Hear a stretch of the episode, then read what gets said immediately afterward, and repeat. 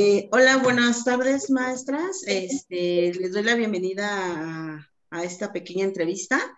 Em, bueno, primero vamos a presentar a la maestra Verónica Guerrero, eh, que em, eh, actualmente se está trabajando en el Colegio de Bachilleres y se desarrolla en el área de control escolar, así como también ha dado clases a nivel universitario y em, también ha estado como como funcionaria en, algunas áreas de, su comunidad. Entonces, eh, le damos la bienvenida, maestra. Gracias por acompañarnos. Gracias, maestra. Buenos días. Buenas tardes ya. Y también a la maestra Laura, Ana Laura Carapia Carapia. Ella es maestra en, en educación ambiental, la cual nos va a ayudar con esta, con esta pequeña entrevista y eh, actualmente da clases en el Colegio de Bachilleres del Estado de México. Eh, gracias, maestra, por, por acompañarnos. Gracias, maestra, usted. Bueno, en, este, en esta entrevista vamos a retomar un poco lo que son las políticas eh, en cuanto a la educación, las políticas nacionales e internacionales. Nos vamos a enfocar un poco a lo que la UNESCO nos está mencionando, que México debería de de poner eh, hincapié o hacer mejoras en algunas cuestiones de la educación. Eh, no sé con quién de las dos, eh, con quién gusten empezar, si con usted maestra Verónica o con usted maestra Laura. Ustedes este, me, me confirman, por favor. Nuestra primera pregunta sería, bueno, vamos a retomar el, el, objetivo 4 de los, de los objetivos que nos, que nos está sugiriendo la UNESCO hacer mejoras. Eh, mi primera pregunta sería la siguiente. En concordancia con el objetivo 4 para el desarrollo sostenible y la Agenda 2030, ¿qué, retos considera que debe enfrentar el sistema educativo mexicano para garantizar una educación inclusiva y de calidad? Si gusta, maestra Laura, y hasta complemento para que... Ok. Pues yo considero que algunos de los retos de este objetivo es propiciar una eficiencia terminal de los estudiantes, pero sin reducir la calidad de sus aprendizajes, es uno de los retos.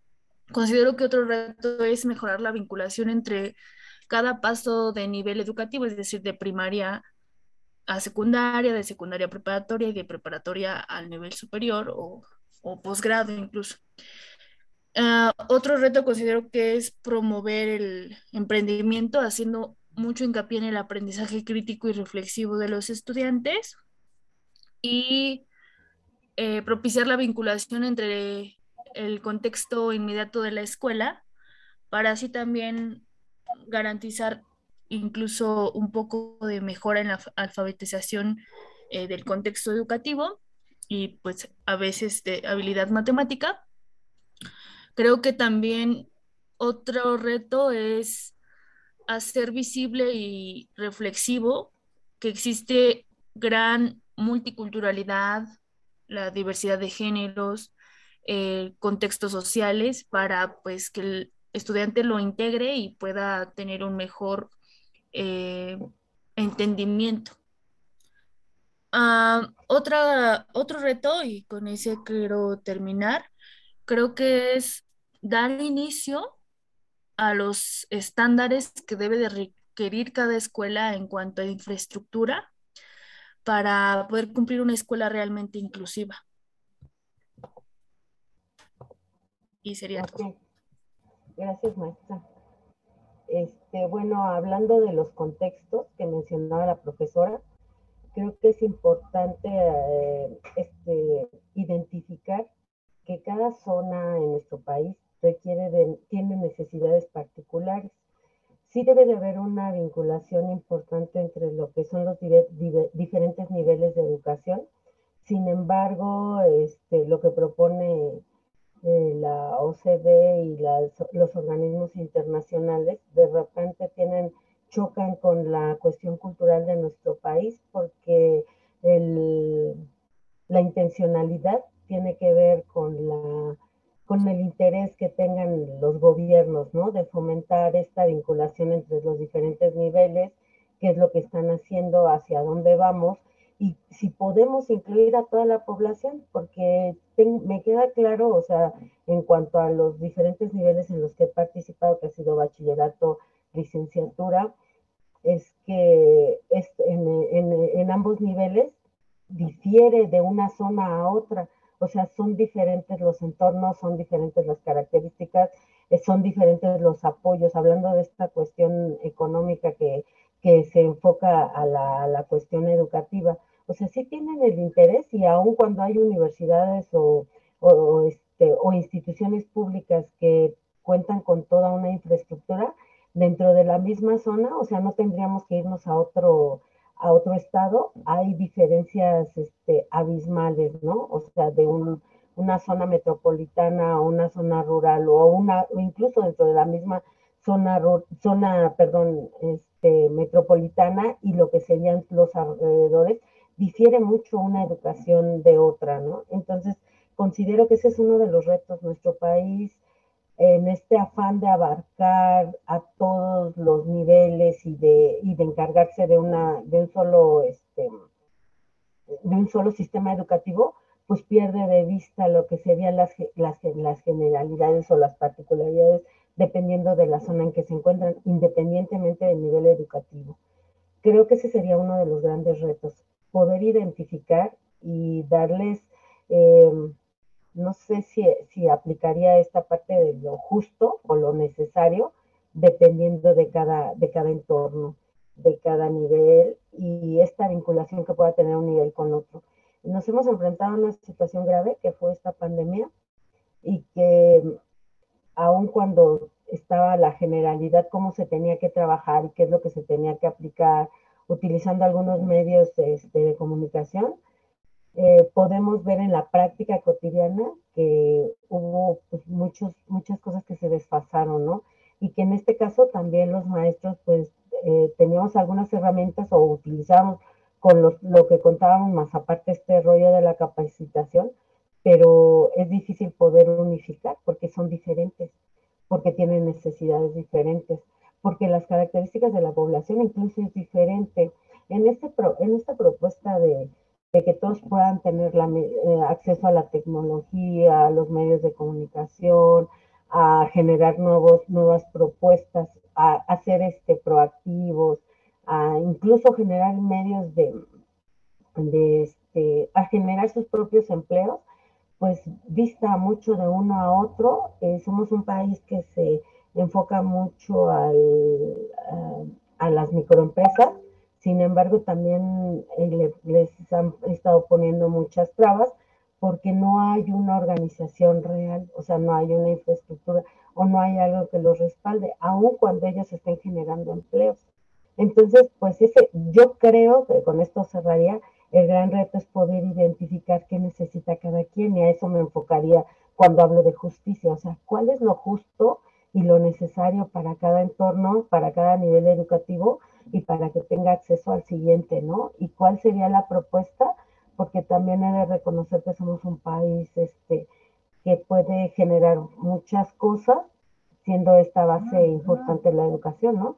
Y pues la educación básica, porque si nos vamos también a las estadísticas, Sabemos que la educación básica este, es lo único que concretan la mayoría de nuestros alumnos. Desconozco el porcentaje actualmente, pero sí sé que pocos tienen acceso, pocos seguimos teniendo poco acceso a la, a la, este, al, nivel universitario o a otros niveles o a poder acceder a, esta onda global, ¿no? A, tener el mismo nivel comparado con otros países. Y creo que con eso cerraría. Ok, maestra, muchas gracias. Eh, mi siguiente pregunta sería la, eh, eh, lo siguiente. ¿Qué acciones considera deben implementar urgentemente o que se deben implementar urgentemente para cumplir con el objetivo de una educación con igualdad de género? Esto obviamente eh, me queda claro que ustedes trabajan a nivel bachillerato y desde este punto de vista de la educación media superior, em, ¿cuál es el objetivo en cuanto a la educación con igualdad de género? Ya que sabemos que, que nuestros alumnos en esta etapa es donde eh, descubren o destapan varias situaciones de este tipo. Este, bueno, inicio si me permite ver. Eh, considero que una de las principales acciones que se deben de implementar es una modificación integral de los reglamentos internos y generales de cada plantel educativo Hablando del nivel bachillerato, ¿no? Porque desde ahí pues no existe una inclusión eh, correcta. Entonces, ah, pues en la aplicación sería como, como la traba, ¿no? Considero también que otra de las acciones es importantes y necesarias es la conformación de un comité de ética que dé seguimiento al pues a la evaluación de cómo se cumplen los derechos humanos en toda la comunidad escolar y me refiero a toda la comunidad escolar con docentes, padres, estudiantes y administrativos, ¿no? Con un diagnóstico pues más complejo y más integrador. También otra de las sanciones que considero importantes y urgentes es que se deben de tener protocolos de atención seguros y eficientes para cualquier vulneración a los derechos de la comunidad escolar, llámese acoso, violencia, eh, discriminación, eh, y eso pues aunado de una fuerte capacitación, ¿no? Y quiero terminar con esa, esa parte. Eh, debe de propiciarse un diseño curricular flexible que ayude a integrar de manera fija los conceptos claves de este objetivo, como por ejemplo cultura de la paz, desarrollo sostenible, pues educación ambiental, igualdad, equidad de género, inclusión, discriminación, todo eso debe de ir como de raíz para que no exista como, como una un sesgo de información, sino ellos tengan la información y, puedan usarla a su, a su beneficio. Considero que esos podrían ser algunas de las acciones a implementar. Gracias, maestra. Este, bueno, comentando esto de, la inclusión y la equidad de género, creo, de acuerdo a mi humilde experiencia, opinión, eh, que se han estado implementando una serie de programas pero efectivamente no se les da el seguimiento. Entonces, creo que sería importante dar un seguimiento preciso. Si hablamos de los chicos de bachillerato, en particular de lo que estás mencionando, profesora, este, los chicos de bachillerato tienen muchísima información, pero a veces esa información no es la adecuada. Entonces, sí es importante que tengan claridad en los conceptos. Eh, desde mi particular punto de vista sería no integrarlo como una materia, sino más bien integrarlo como un modo de vida, ¿no? Eh, muchos de ellos pues tienen esta educación familiar que prevalece, sin embargo pues habría, que hacer un cambio importante en los en las formas de ver cómo se relaciona, cómo nos relacionamos los seres humanos. Sí debe de haber un, un grupo o un visor o un, este, un, grupo de, que dé seguimiento a esto, pero que sí tenga la preparación y que tenga la claridad en todos estos conceptos. Existen muchas instituciones, muchas instituciones que se dedican a revisar esto, sin embargo, creo que como ya habíamos mencionado anteriormente, no abarca en un, por, en un 100% a toda la población.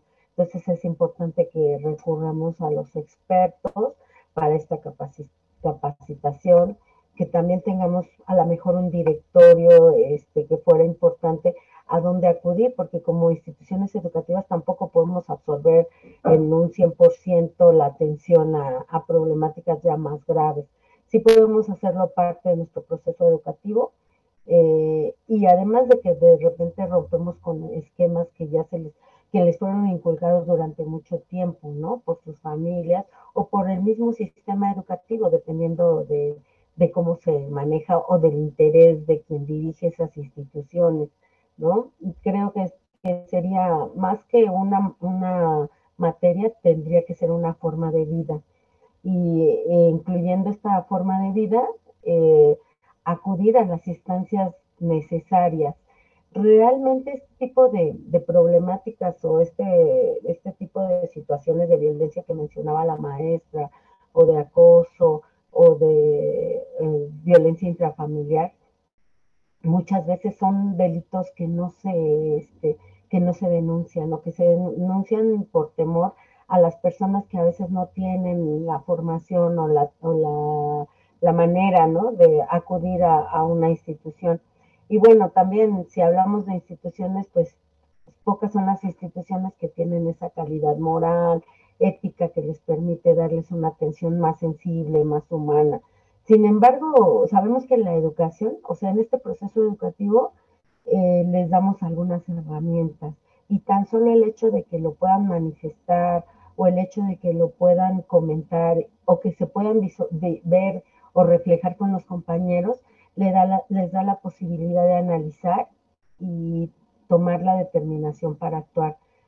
Insisto, para mí sería importante que lo consideremos una forma de vida y que contáramos a lo mejor con un buen directorio para que aquellas situaciones que nosotros no podemos atender fueran atendidas de manera inmediata. No se puede generalizar, sin embargo, cuando se da la información con que un solo alumno o dos tengan la información adecuada y sepan cómo utilizarla, estaremos creciendo en este proceso educativo, ¿no? De identidad, de género, de violencia, o sea, vamos trabajándolo y le vamos dando un sentido, un sentido más real que también implica un cambio de conciencia, un cambio cultural, porque muchas de las cuestiones que vivimos de violencia pues son de, generación en generación, ¿no? Y entonces pues va a ser un proceso complejo, ahí en, en esto que, que, mencionabas, pues lo están proponiendo a 20 años, a 10 años, perdón, y entonces si nosotros pensamos a 10 años y hacemos cambios significativos, bueno, podemos, podemos seguir avanzando en este proceso educativo. Y creo que con eso cerraría un poco esta pregunta. No sé si queda claro. Sí, maestra. Este, entonces, eh, eh, lo que entiendo es que, por ejemplo, ahorita en el, a nivel bachillerato se está incluyendo en sus planes y programas de estudio una asignatura de igualdad de género, eh, nada más. Sí, o sea, de hecho, hay como actividades aisladas que se han estado incluyendo y que bueno, que se ha estado capacitando, sin embargo, pues es como esta parte de incluir y después reproducir y después, o sea, es como eh, ir este, haciendo esto como más general, ir de lo particular a lo general, a lo mejor se da la capacitación a algunas personas, esas a su vez la reproducen con los docentes y ellos a su vez lo transmiten en sus, en sus áreas en la actualidad solo se está manejando en la, en la materia de orientación de manera muy superficial. Sin embargo, la idea es que sí quede como algo permanente y es cuando yo le comentaba que para mí sería importante que fuera una forma de vida, no, una, no parte de una matrícula, ¿no? no parte de la, una materia o una asignatura, sino que sí, como comentaba la profesora, que se hiciera general para que todos eh, trabajamos esto desde el ejemplo, o sea, docentes, padres de familia, eh, los mismos alumnos, porque a, veces entre ellos mismos se violentan, se agreden y piensan que eso es parte ¿no? de, este proceso educativo o de esta liberación que, de repente tienen a este nivel de bachillerato. Pero sí, efectivamente, incipientemente se está utilizando eh, no como nos gustaría, porque por ejemplo Naucalpan, hablando de, del bachillerato al que pertenecemos, pues es de los municipios con más alto índice de violencia, hablando del Estado de México. Ok, maestra, Ok, maestra, muchas gracias. Eh, bueno, eh, mi siguiente cuestionamiento sería, ¿qué modificaciones al currículo de nivel bachillerato consideran necesarios para ayudar al objetivo que garantice la calidad de los aprendizajes relativos, en este caso, a la lectoescritura, que como bien sabemos, en el nivel medio superior, eh, nos enfrentamos también con este reto, no difícilmente lo, lo, podríamos creer, pero es un hecho, es algo real. Maestra Laura.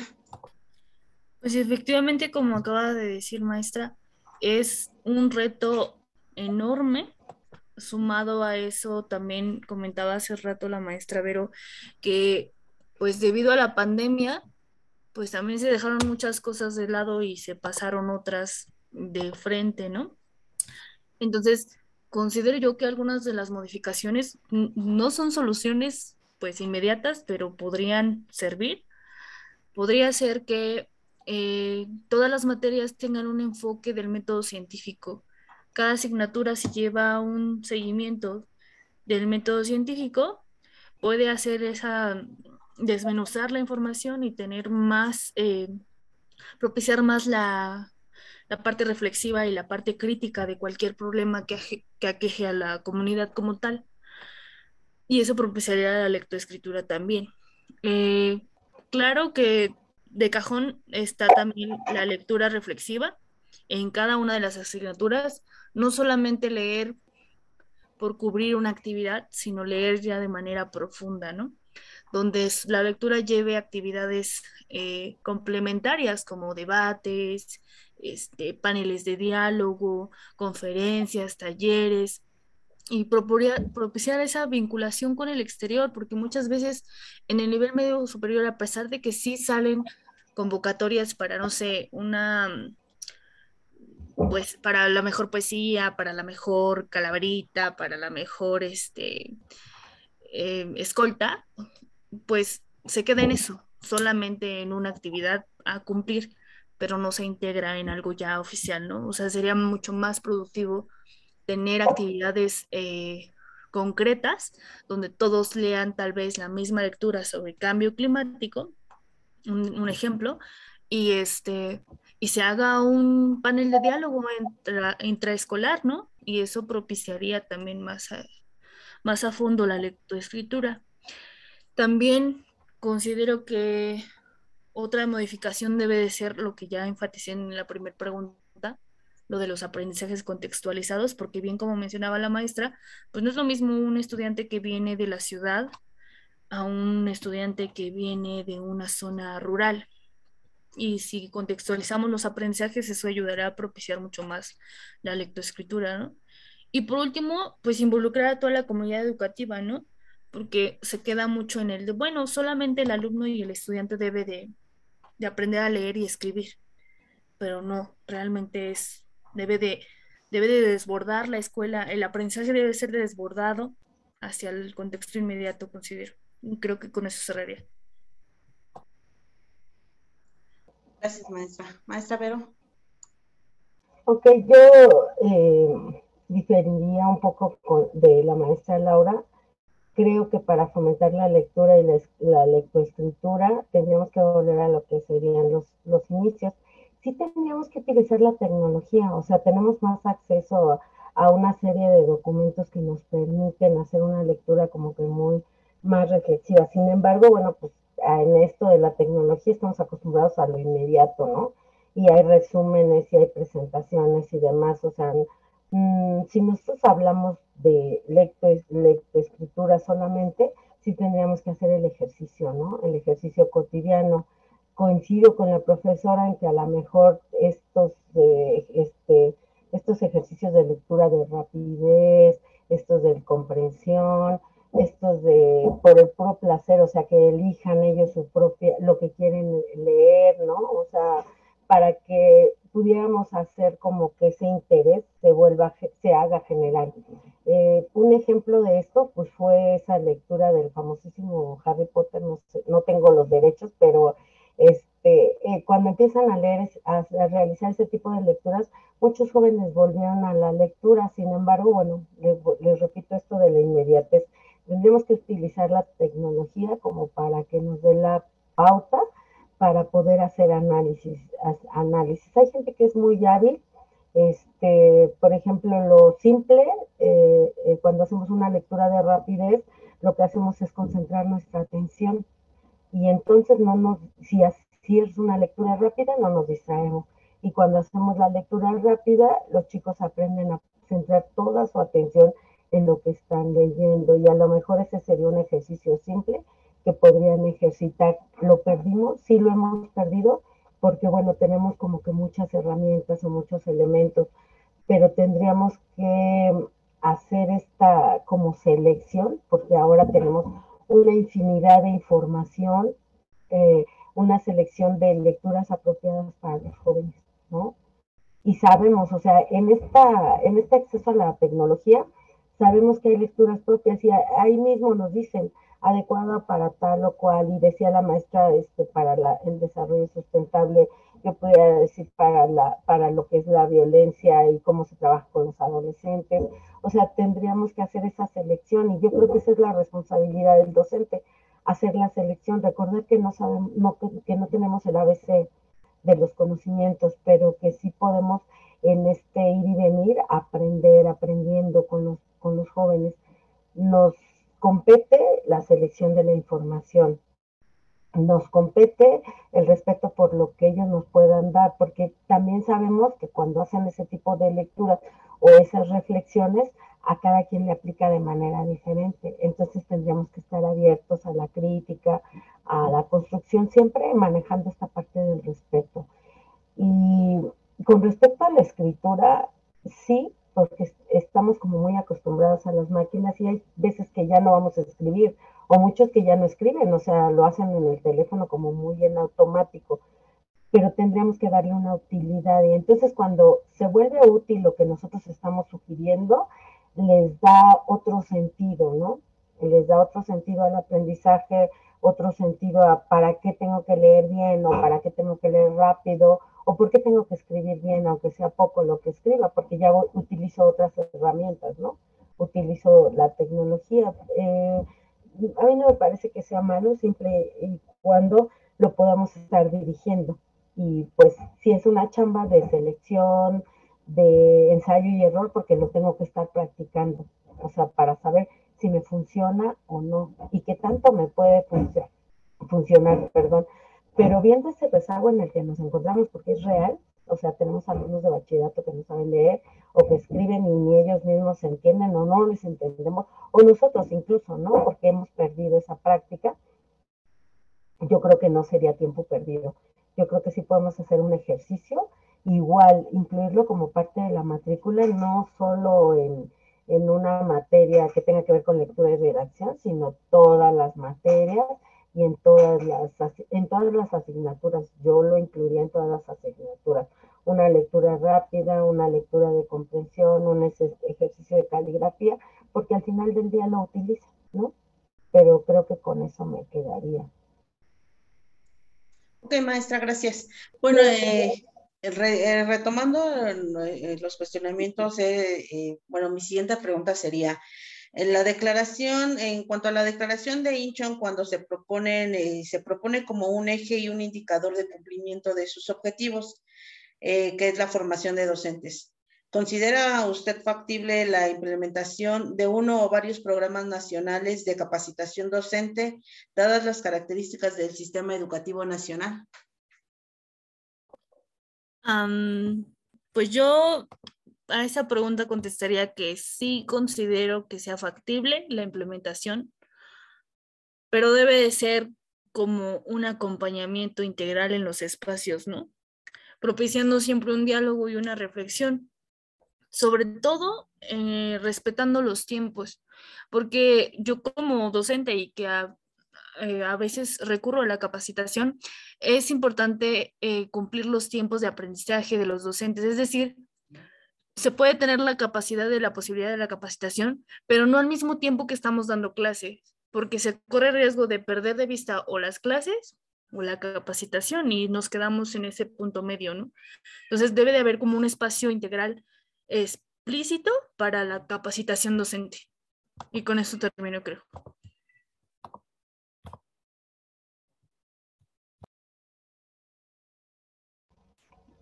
Esta pregunta no, creo que nos conflictó a todos los docentes, ¿no? Este, lo que comentaba la profesora, de repente es una serie de capacitaciones indiscriminadas y entonces o eliges la capacitación o eliges estar frente a grupo y preparar tus clases de manera adecuada.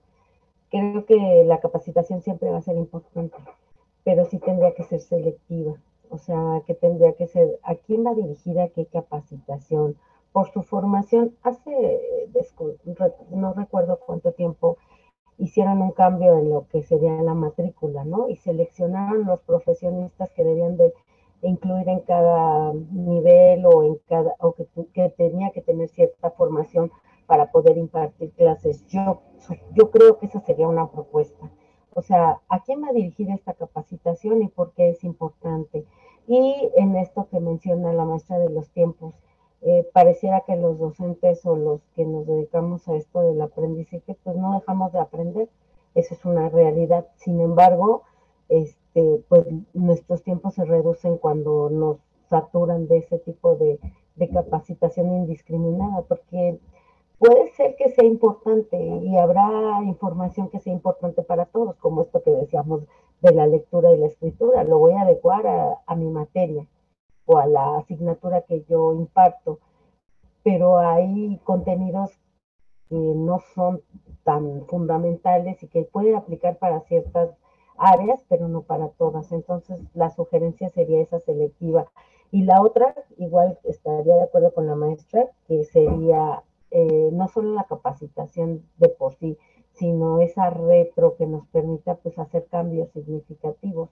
O sea, las capacitaciones son para la mejora siempre, o sea, no son para fastidiar la existencia, las capacitaciones siempre van a ser para mejorar, pero si se quedan ahí es como si no existieran, o si, o, o los docentes que, que estamos en esto y que les decía al inicio nos capacitamos siempre, pues implementamos dentro del aula.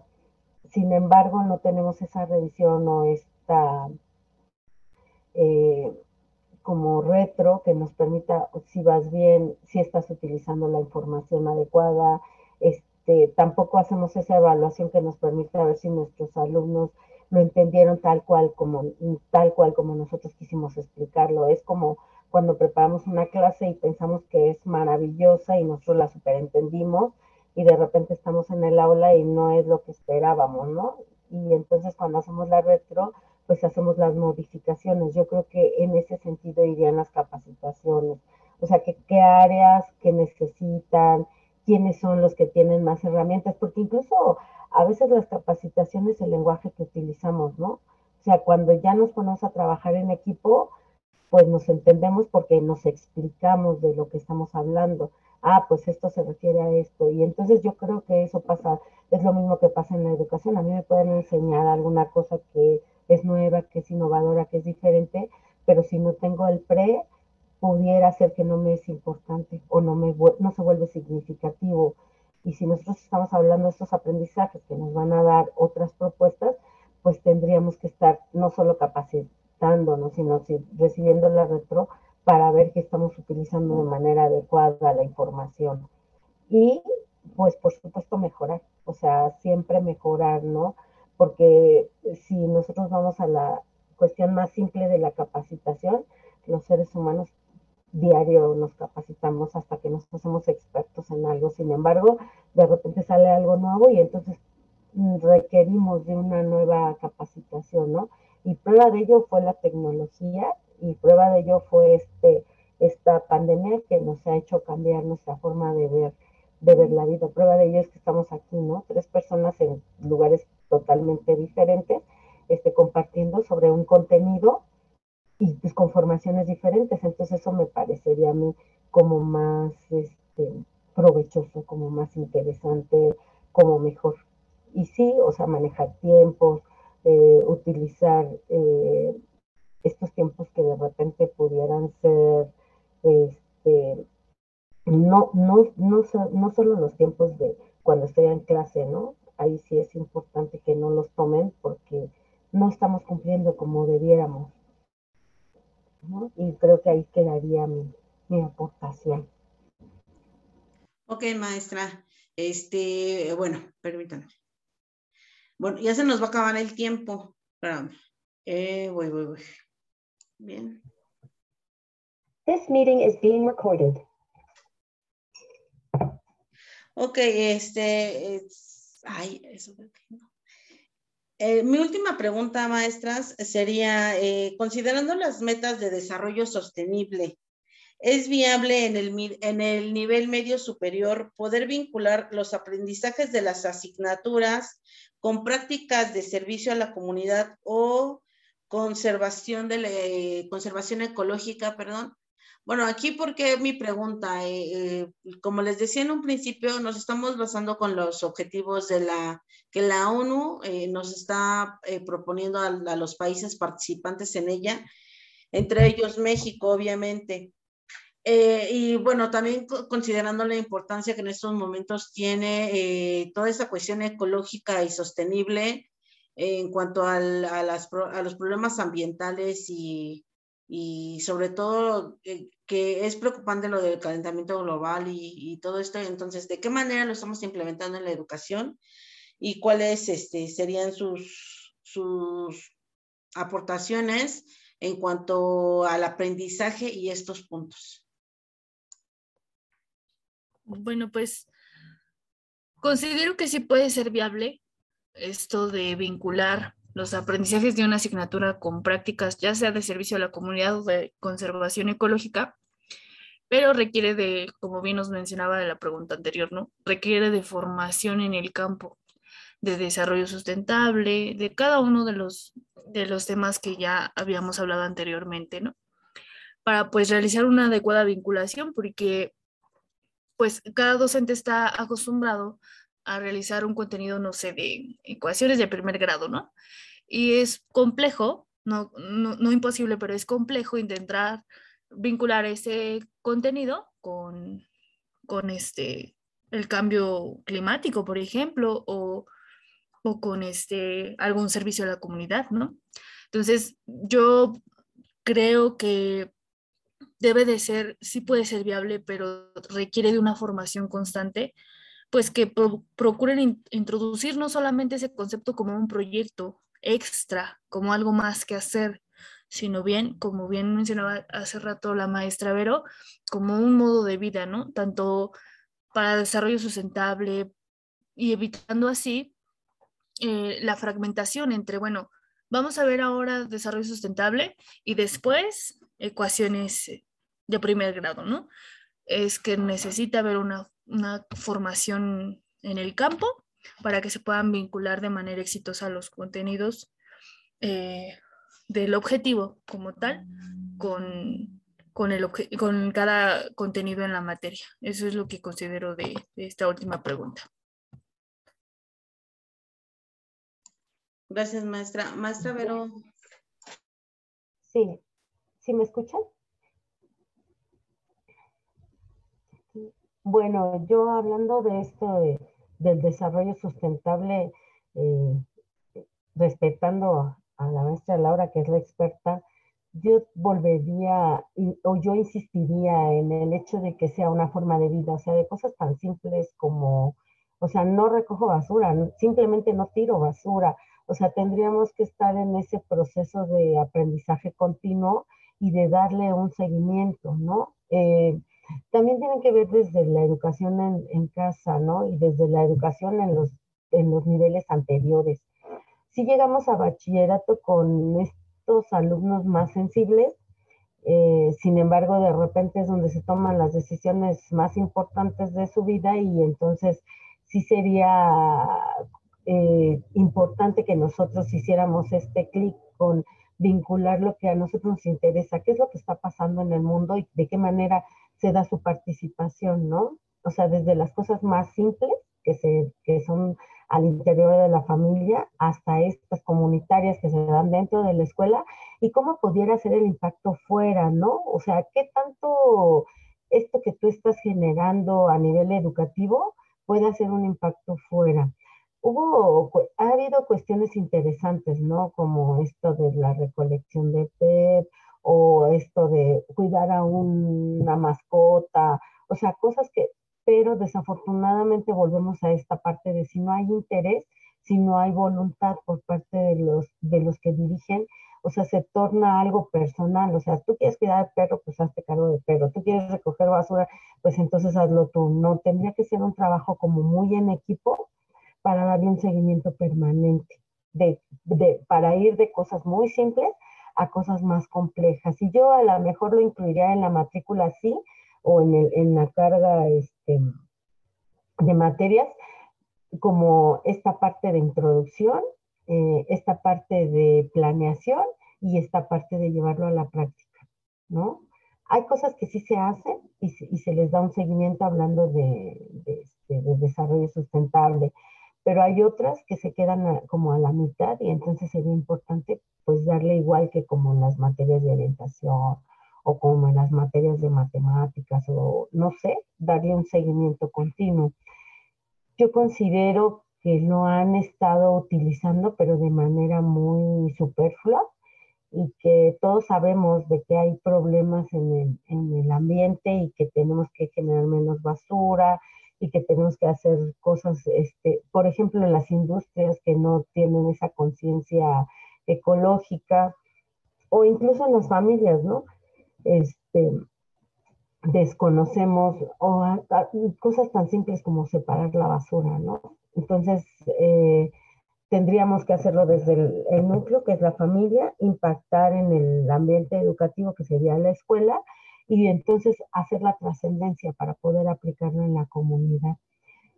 Hay algunos que sí lo hacen, como todas las materias que mencionamos o que hemos trabajado, y que hacemos ese impacto en la conciencia, ¿no? En, en llegar el análisis y demás, pero no es general. Entonces, a lo mejor sí lo podríamos implementar, este, pero yo insistiría, o sea, no se trata de solamente recargar en aquellos que saben, sino esos que saben que nos pudieran dar estrategias sencillas para poder implementar y hacer de esto, pues nuevamente insistiría yo en, una forma de vida. O sea, los países o los eh, eh, que, se, que están apoyando este rollo de la educación, sabemos que la educación es la única forma de trascender que la gente que se mantiene con cierta educación, pues también tiene un cierto nivel de conciencia ecológica y que no va y que no va a hacer cosas que puedan atentar contra el ecosistema.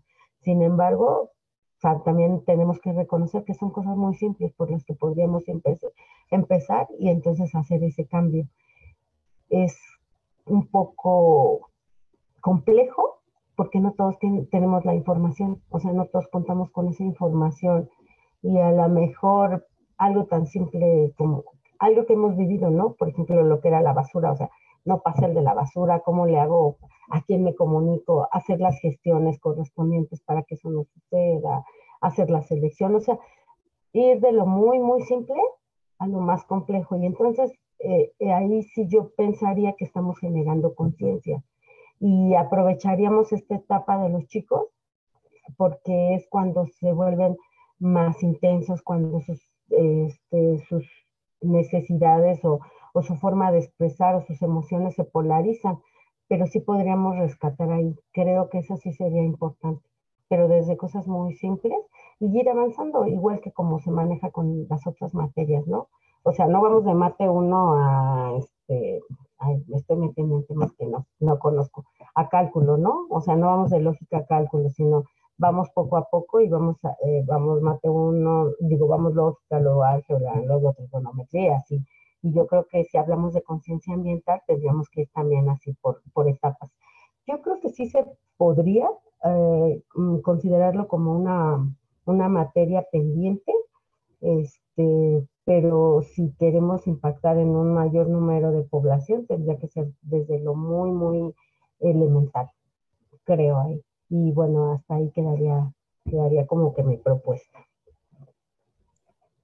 Ok, maestras, este, bueno, eh, ahorita sí, en, cuanto a los cuestionamientos que, que me han hecho, eh, que me han hecho el favor de contestar, o sea, eh, eh, lo siguiente sería, eh, desde su punto de vista, desde su práctica docente, en cuanto al enfoque que ustedes tienen de, eh, volvemos a las organizaciones internacionales, el impacto que sí tiene o que no tienen en la educación y con respecto también a las preguntas que, que les he hecho, ¿cuál sería su reflexión final?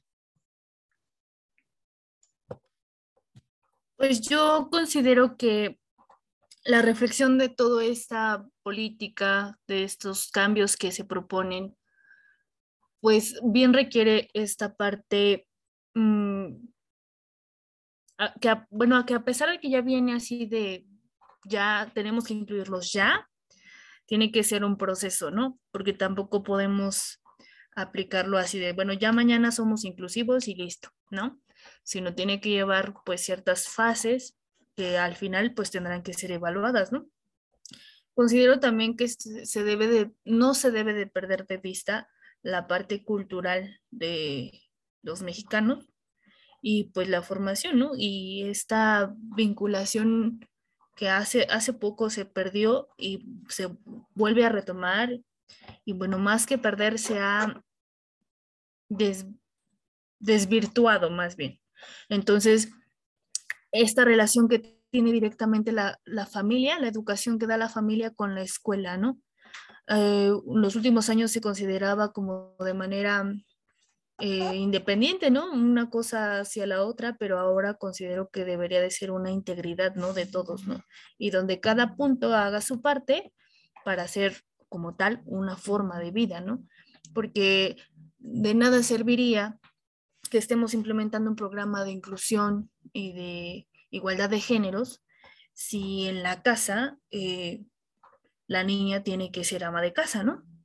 Y el niño es el que tiene que salir a trabajar, ¿no?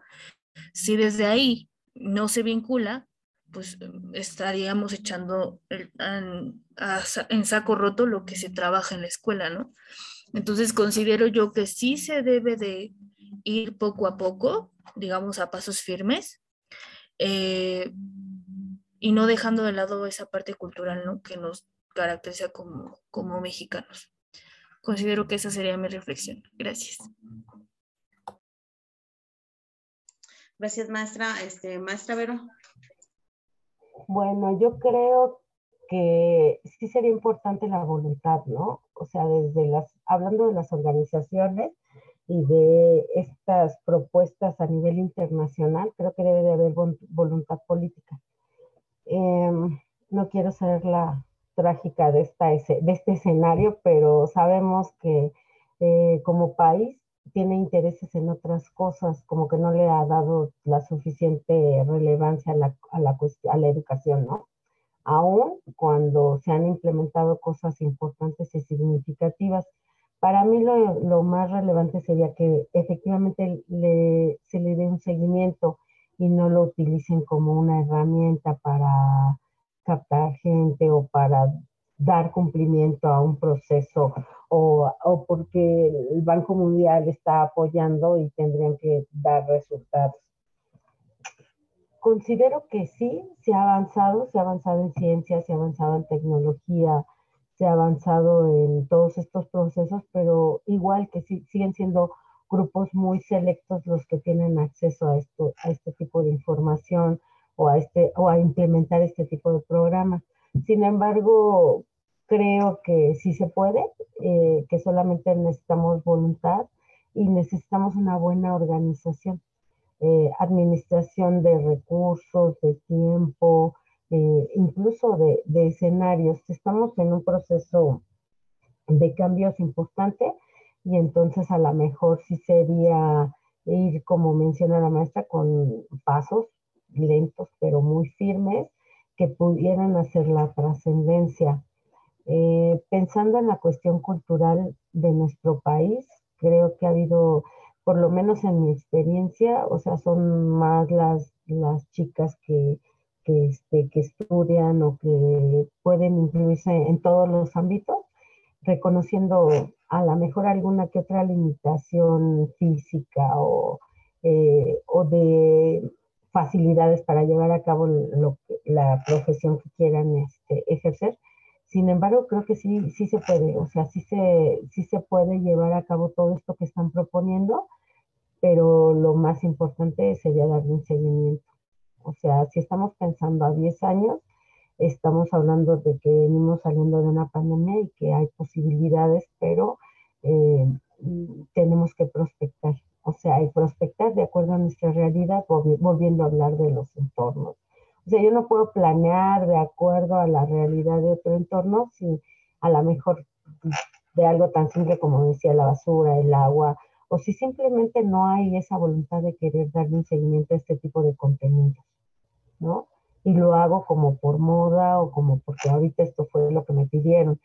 Eh, sí pensaría que, que sí podemos em, y que sí se puede implementar, pero tiene que ver con esta sensibilización, con esta concientización y con esta voluntad, tanto de los dirigentes como de los políticos, como de la comunidad, este, porque volvemos a lo mismo, es una cuestión de ida y vuelta, no es así como ahora lo van a implementar los alumnos y mañana a ver quién retoma esta información, sino como que es trabajando sobre toda esta información y poderla llevar a cabo.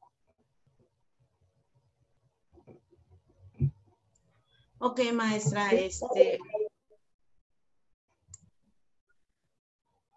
This meeting is being recorded. Ok, eh, maestras, bueno, de antemano agradezco su participación en esta entrevista y mm, agradezco también las aportaciones, considerando que efectivamente eh, tenemos mucho trabajo todavía por realizar y creo que este es apenas el comienzo, ¿no? Eh, nuevamente gracias y gracias por su participación. Gracias a usted, maestro, por considerarnos aquí.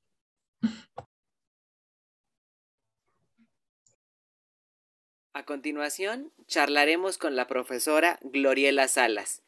Ella es licenciada en Filosofía con especialidad en Literatura por la Universidad de Panamá. Es académica de la Universidad Nacional Autónoma de México Imparte las asignaturas del taller de lectura, redacción e iniciación a la investigación documental en el plantel Azcapotzalco del Colegio de Ciencias y Humanidades desde el año de 1977. En este plantel también ha ocupado varios cargos académico-administrativos y ha participado en la elaboración de materiales didácticos. Profesora Gloriel, en concordancia con el objetivo 4 para el Desarrollo Sostenible de la ONU y la Agenda 2030, ¿qué retos considera que debe enfrentar el sistema educativo mexicano para poder garantizar así una educación inclusiva y de calidad? Gracias. Me permitiré hacer las siguientes acotaciones que creo que son importantes para la labor tan distinguida que están realizando. En primer lugar, localizar la masa de población y con sus respectivas variantes, edad, sexo y condición económica, para establecer, en segundo punto, la, el reto de encontrar los educadores y los sitios adecuados para su establecimiento.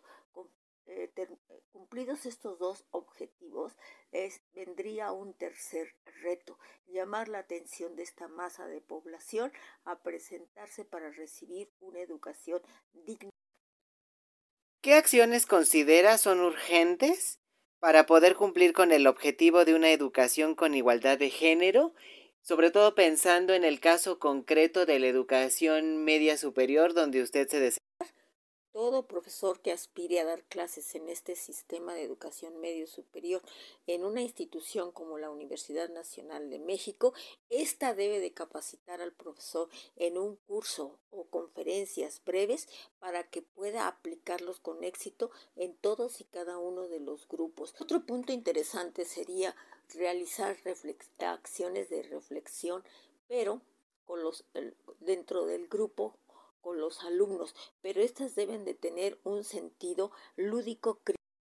Cualquier acto de violencia de género debe ser castigado en forma rápida y contundente, ya que las adolescentes es un sector de la población muy vulnerable para estos actos. Otra meta del objetivo número 4 es mejorar los estándares en cuanto a lectura, escritura y aritmética.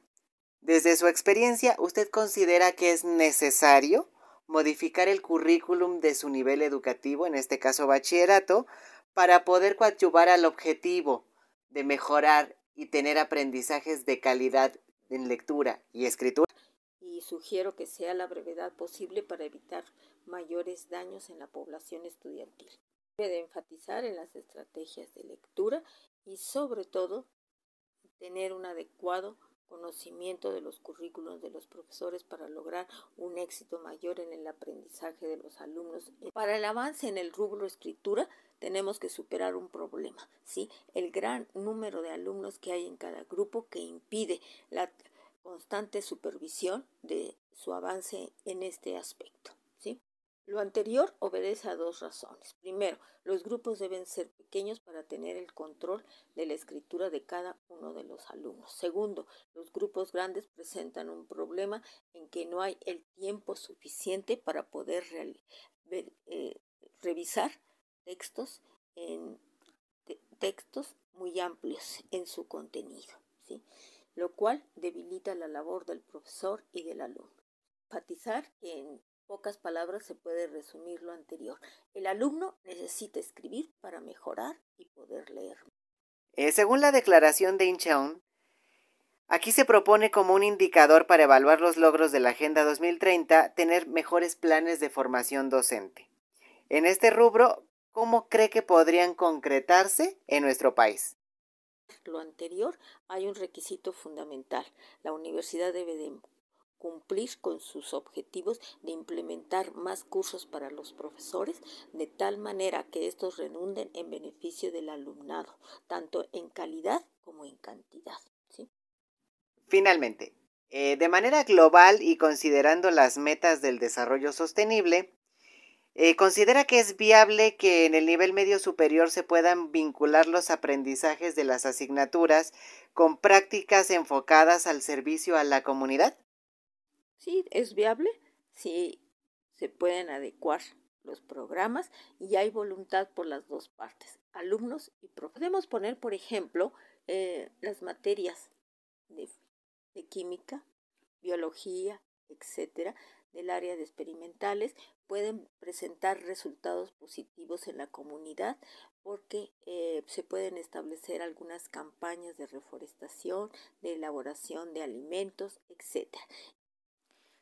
Desde el punto de vista de mi materia, es viable y sería una gran oportunidad que los alumnos colaboraran en actividades de alfabetismo y de acciones culturales dentro de su comunidad. Muchas gracias. Muchas gracias, maestra Gloriela, por sus comentarios y reflexiones. Seguramente serán de mucha utilidad para todos los docentes, más ahora que eh, tenemos este compromiso de poder cumplir con los objetivos del desarrollo sostenible que propone la ONU. Muchas gracias.